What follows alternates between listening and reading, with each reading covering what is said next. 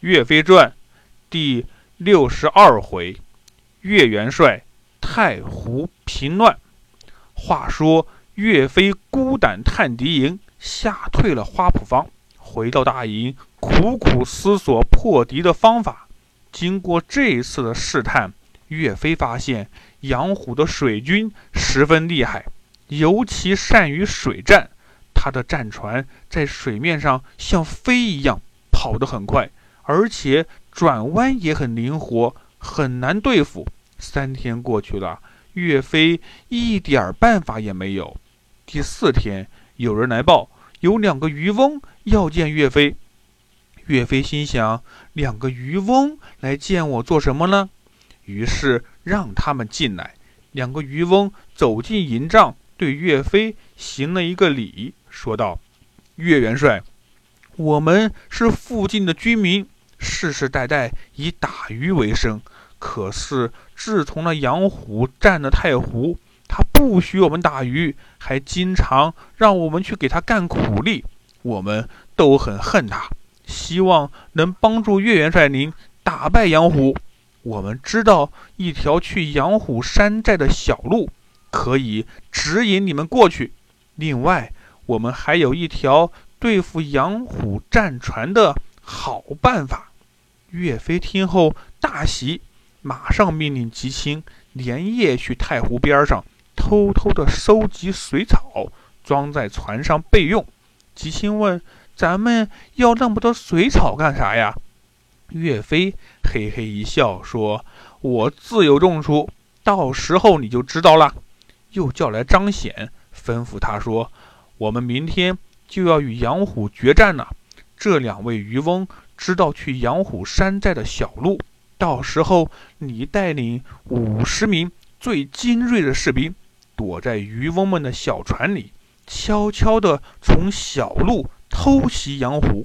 你必须这么着，这么着，这么着，咱们一定可以取胜。张显听得连连点头。然后岳飞又叫来汤怀、王贵，对他俩说。明天就要决战了。那杨虎如果失败了，他必定会往南边跑。你们率领两千人马，在他的必经之路上埋伏着，等他到了，只许活捉，不许伤他性命。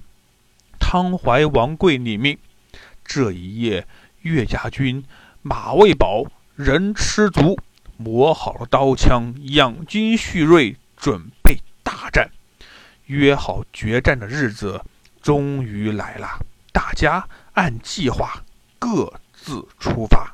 岳元帅率领大军一直来到太湖岸边，三声炮响，士兵们纷纷登船，大船向杨虎的老巢开去。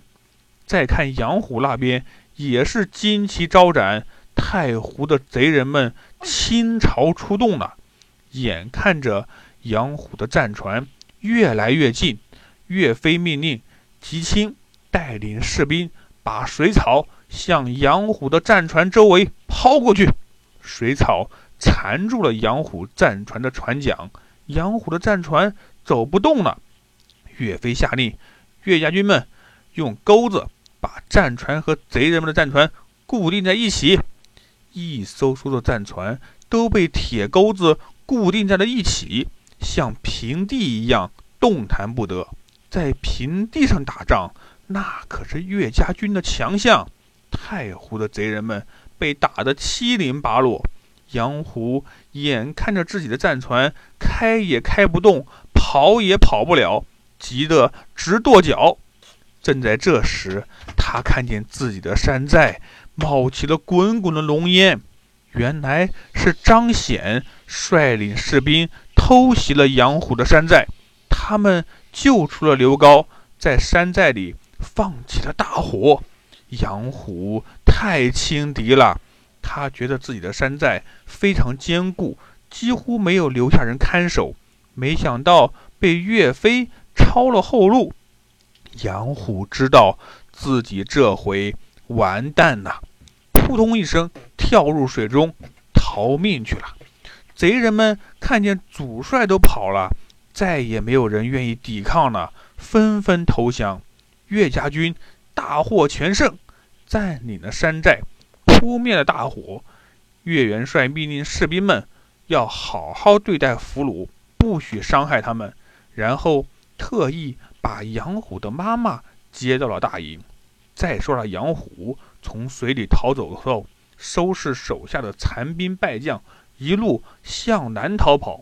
走了一天，眼看着天快黑了，又累又饿。只听道路旁一声炮响，汤怀、王贵两位将军带领着士兵们冲了出来。他们大叫道：“杨虎，你哪里走？”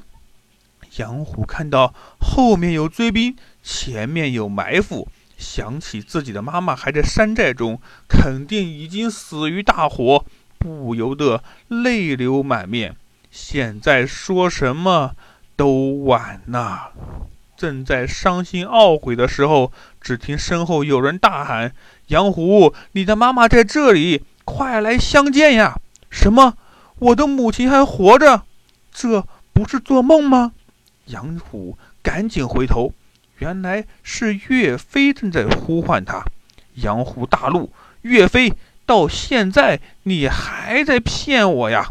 我的母亲已经被你烧死了，我和你的仇恨不共戴天呐！”